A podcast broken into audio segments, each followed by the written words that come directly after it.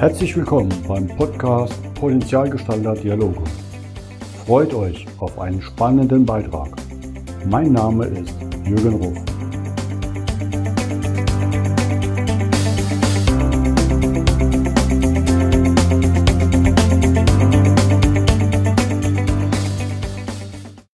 Willkommen zum heutigen Podcast. Bei mir zu Gast ist heute Tanja Federmann-Kloss. Hallo Tanja. Hallo Jürgen. Du bist geborene Fremerin. Ja, Du bist mit Leib und Seele Mama oder von Herzen Mama, wie du es mir genannt hast, von vier Töchtern. richtig? Und eigentlich das Urgestein, nenne ich jetzt mal, oder ne, man kann auch sagen Seele jetzt vom Upleven, aber auch schon vorher vom Deichgraf, was es ja vorher war, hier vom Hotel. Und ich habe dich jetzt ja hier vier Tage kennenlernen dürfen und genießen dürfen. Danke. Schauen wir vielleicht mal zurück. Du bist 2012 zum Deichgraf gekommen. Ja, richtig. Und dann ja auch so eine Rolle Hausdame. Hast also die Fäden gespannt. Wie war das denn für dich so von der Zeit, wie sich das hier entwickelt hat? Das war ja schon ein Vier-Sterne Superior Hotel, wenn ich es richtig weiß. Schon was Gediegenes in einer traumhaften Lage. Ja, also was gediegen ist, das sagst du genau richtig, tatsächlich. Im Gegensatz zu jetzt war das natürlich komplett was anderes. Nur mal eben ganz kurz, ich darf dich einmal korrigieren. Ich habe hier tatsächlich angefangen als kleines Hausmädchen, als kleine Mhm. Hausdame, äh, als, als Zimmermädchen. Mhm. Bin dann nach einer Zeit zur Hausdame und habe mich dann weiterentwickelt hier. Ja, aber um auf deine Frage zurückzukommen, ja, es war vier Sterne Superior, ein ganz anderes Klientel als jetzt. Die Erwartungshaltung der Gäste war natürlich äh, eine ganz andere. Die Einrichtung war eine ganz andere. Die Arbeit war eine viel anspruchsvollere und ja, nicht so persönliche wie jetzt. Mhm. Da ist ja auch was passiert, ne? 2016 war scheinbar doch der Druck und das Umfeld heftig, dass es dich in eine, kann man schon in eine Depression geführt hat. Ja, genauso kann man das sagen. Mhm. Die, ähm, es war ein extremer Druck ähm, durch die Aufgaben, die ich hier hatte, dadurch, dass ich nicht so achtsam mit mir selbst umgegangen bin. Gehören ja immer zwei dazu, einer, der den Druck ausübt und einer, der sich diesen Druck geben lässt. Ich glaube auch, meine Hotelbranche ist ja kein ähm, 9 bis 17 Uhr Job, ne? Das, ist, Definitiv, aber das weiß man, wenn man sich den Job aussucht. das stimmt. Also ja, es kam noch mehr dazu. Es war ja mehr als nur dieser Druck. Mhm. Es waren dann auch so zwischenmenschliche Geschichten zwischen Eigentümern in den Ferienwohnungen, für die ich auch verantwortlich Mhm. war. Es waren persönliche Probleme zwischen Mitarbeitern und mir, ja, die dann tatsächlich 2016 dazu geführt haben, dass ich äh, ja unter diesem Druck zusammengebrochen bin und in eine schwere Depression gefallen bin, die ich erst nicht wahrhaben wollte. Dass wirklich was nicht stimmt, Mhm. Habe ich mir selber eingestanden, nachdem ich ein parkendes Auto übersehen habe und da wirklich mit dem Auto voll reingebrettert bin. Mit meinem Mann und einer meiner Töchter im Auto und das hat mich wirklich erst wachgerüttelt. Das war ja dann ja auch ein einschlagendes Ereignis, ne, sozusagen. Ja, einschlagend im wahrsten Sinne des Wortes. Das hat wirklich eingeschlagen. Wie bist du wieder rausgekommen? Oh, das war ein langer Weg. Mm, Ich bin zum Psychiater. Mhm. Ich war bei Psychologen. Der Psychiater wollte alles ausschließlich mit Medikamente therapieren. Die Psychologen, die wollten in irgendwelchen Problemen rumwühlen, die für mich überhaupt keine Rolle gespielt haben. Ging mir nicht darum, mir bewusst zu machen, wie schlecht es mir geht, warum es mir schlecht geht, sondern wie kann ich wieder gesund werden? Mhm. Was hilft mir, um wirklich wieder gesund zu werden, dass das dass alles wieder richtig ist? Ich, während meiner Depression, ich war ein ganz furchtbarer Mensch. Meine Familie hat wahnsinnig unter mir gelitten. Klar, man ist meistens sehr unnahbar, ne? Ja, ich war ein Arschloch. Doch, wirklich, ich kann das so sagen. Ähm, Mhm. Über mich selber darf ich das so sagen. Ähm, ich habe schlussendlich alle Therapien abgebrochen, Mhm. Weil ich mir gesagt habe, ich muss mir jetzt selber helfen, sonst kann mir keiner helfen. Hast du irgendein Ziel gehabt? Weil ich denke, normal brauchen wir ja ein Ziel, dass man in die Aktion kommt, um da rauszukommen. Mein Ziel war wieder, ich selber zu sein. Okay. Mein Ziel war wieder, der Mensch zu sein, den man lieben kann. Mhm. Das hast du dann gleich mit deiner Hochzeit verbunden. Ja, so ungefähr. ja, du hast recht. Also ich habe mir erstmal die Aufgabe gestellt, nur noch das zu tun, was ich kann und womit es mir gut geht. Mhm. Ähm, wenn ich ja, einen Tag nur rumsitzen und heulen wollte, weil mir danach war, habe ich genau das gemacht. Wenn ich fünf Stunden spazieren gehen wollte, Mhm. habe ich auch das gemacht. Und als ich mit meinem jetzigen Mann irgendwann in das Gespräch gekommen bin, zu heiraten, habe ich gesagt, gut, okay, wir heiraten, aber ich möchte alles selber ähm, organisieren. Mhm. Was das sehr anstrengend ist. Also wenn ich an meine Hochzeit denke. Wir haben gesagt, wir machen die Hochzeit in einem sehr kleinen Rahmen. Mehr hätte ich auch gar nicht ertragen. Durch die Depression haben sich bei mir viele Ängste entwickelt, unter anderem eben auch Sozialängste. Insofern war nur ein sehr enger Familienkreis da.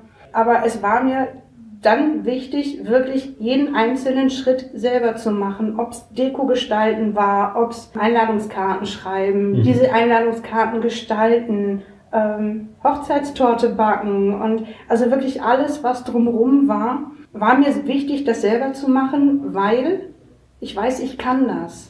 Und das war eben ein ganz großes Problem, auch ein Auslöser der Depression, dass mir gesagt wurde, du bist nicht gut genug, du kannst das nicht, das, was du machst, reicht nicht. Mhm. Und da hast du gemerkt, das kann ich und das gibt mir Kraft. Ne? Genau. Mhm. Also alles, wo ich selber für mich Erfolge hatte, Mhm. hat mir immer, manchmal nur Millimeter weit, aber eben doch aus der Depression rausgeholfen. Und was mich dann erstaunt, weil ich es ja erlebe bei Leuten nach dem Burnout, dass wir versuchen ja auch, das Muster zu unterbrechen, nicht mehr in den gleichen Job zurückzugehen. Du bist zurück zum Deichgraf.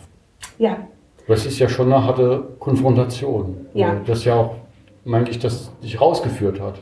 richtig. Wie hast ich, du bin, das dann geschafft? ich bin zurück in die Höhle des Löwen. Mhm. Also so habe ich das für mich damals gesehen, aber auch das war für mich ähm, ein Schritt meiner eigenen Therapie. Es war für mich ganz wichtig, mich der Situation Mhm. Und einem Teil der Menschen, durch die ich in diese negative Lebensphase gekommen bin, zu stellen. Mhm.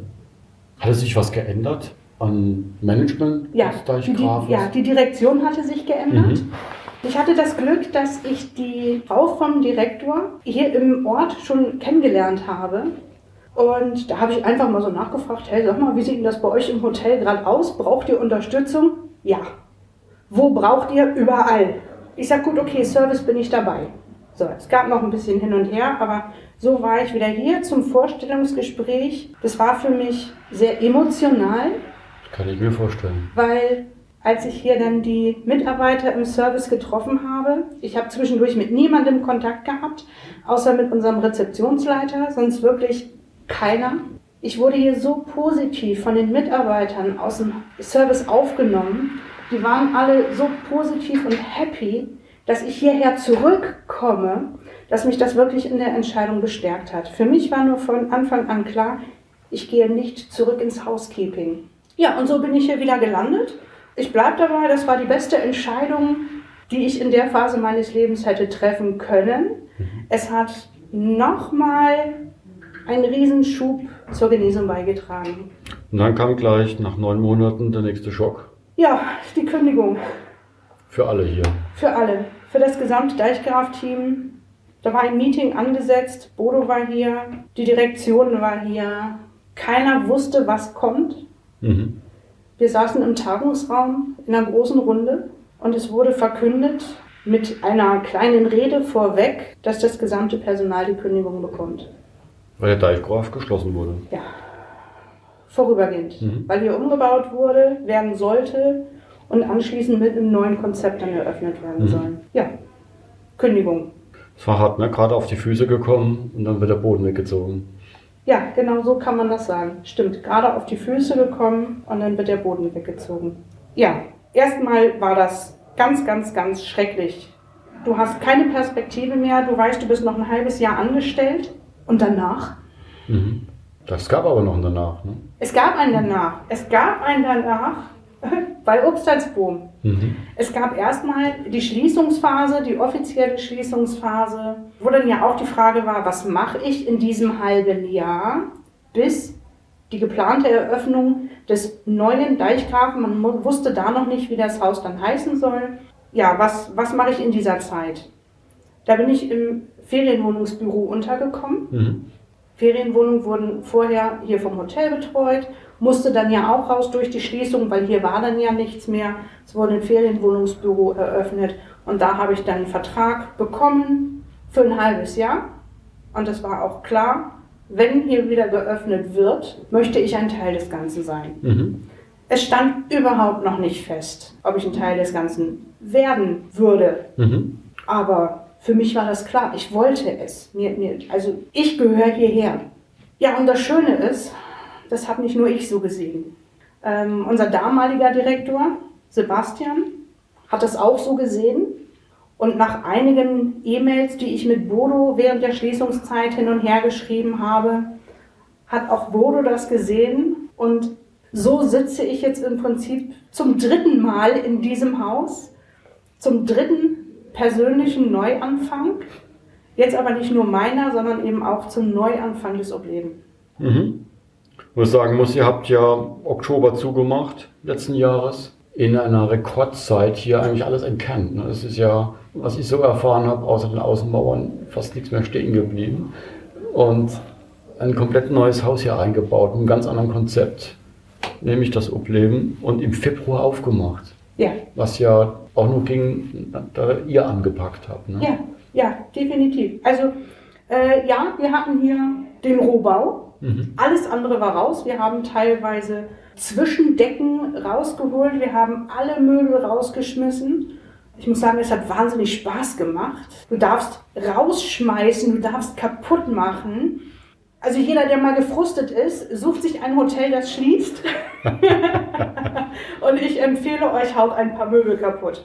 Es tut gut. Ja, das Ganze natürlich begleitet von ein paar Handwerkern, Elektrik, Wasserinstallation. Ähm, wir hatten eine Malerfirma hier, ähm, die uns dann beigestanden hat, während wir selbst gemalert haben. Also es war nicht so, dass wir gesagt haben, hey Maler, mal mal, sondern zeig uns, wie es geht. Mhm. Und somit ist es so, dass jeder von uns die Rolle geschwungen hat, jeder von uns ähm, den Akkuschrauber in der Hand hatte und ja, von jedem von uns steckt hier Kraft, Arbeit und Schweiß drin. Und Liebe, und das merkt man. Oh ja, auf jeden Fall, ganz viel davon. Mhm. Das stimmt, ja. Februar habt ihr aufgemacht, war zwei Wochen auf und dann ja. kommt die nächste Schließung. Ne? ist ja schon irgendwo. Ja. Na, ihr habt jetzt Übung. Ja, ja. ja, es schockt uns nicht mehr, wenn wir dicht machen müssen. Ne? Mhm. Ja klar, es kam dann Corona. Das ist halt schon frustrierend. Aber umso schöner, dass ich, kann mal sagen, einer der ersten Gruppen bin, die jetzt wieder hier sind. Ne? Ich bin ja Montag gekommen, ja, ja. du hast mir das Haus aufgemacht. Ja. Um, was ja schon auch symbolisch schön ist. Und wir dürfen hier mit dem Curriculum bei Bodo sein, bei euch. Und das ist ja schon beeindruckend, was ihr habt und das Upstal-Boom-Konzept eigentlich lebt. Ne? Also wenn ich wenn ich euch so sehe hier, kann man sagen, das ist ja, was Bodo auch mit diesem Haus schaffen wollte, ein Haus der Achtsamkeit, der Entspannung und die Lage hier. Ich kann nur jedem nur empfehlen, wenn ihr entspannen wollt, wenn ihr die Leute leben wollt und ein Traumhaus am Deich, direkt am Watt, kommt her.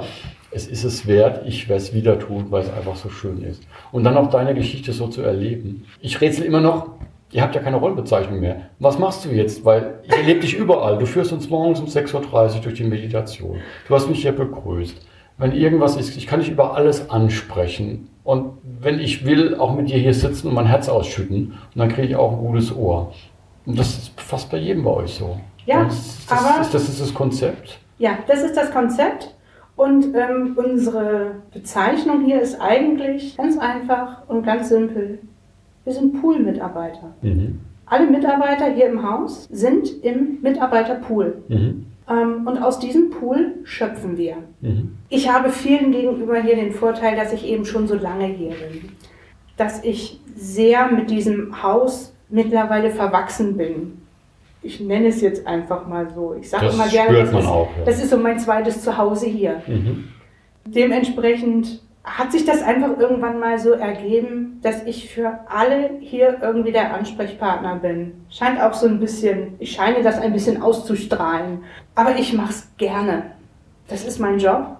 Und auch jetzt hier mit dir zu sitzen, ist Teil meines Jobs. Und ja, ich liebe meinen Job. Egal welche Aufgabe gerade vor mir steht, ich mache sie von ganzem Herzen, ich mache sie wahnsinnig gerne und ich kann mir nicht vorstellen, irgendetwas anderes zu machen. Und schade, dass wir jetzt keine Kamera haben, weil ihr müsstet sehen, wie sie strahlt und das wirklich aus jedem Haar, aus dem Körper und das ist das, was es ja ausmacht. Das ist ja eigentlich für mich auch so ein Traum. Man sagt, ich lebe eigentlich mein Leben, auch die Arbeit ist dann Leben. Ja. Ähm, das ist sagenhaft. Tanja, vielen herzlichen Dank. Ich danke Diesen wahnsinnigen Einblick heute. Und ich freue mich schon in sechs Wochen wieder da zu sein. Ich freue mich Vielen auf Dank. dich. Ich freue mich auf jeden anderen. Und ja, ich hoffe auf noch ganz viele so tolle Momente hier mit ganz vielen tollen Gästen, Menschen, ja, und Erlebnisse. Die kommen. Vielen Dank. Gerne. Bis bald. Tschüss. Tschüss.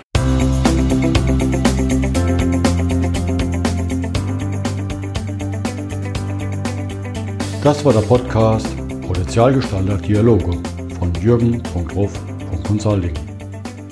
Vielen Dank, dass du vorbeigeschaut hast. Mache dir einen wunderschönen Tag.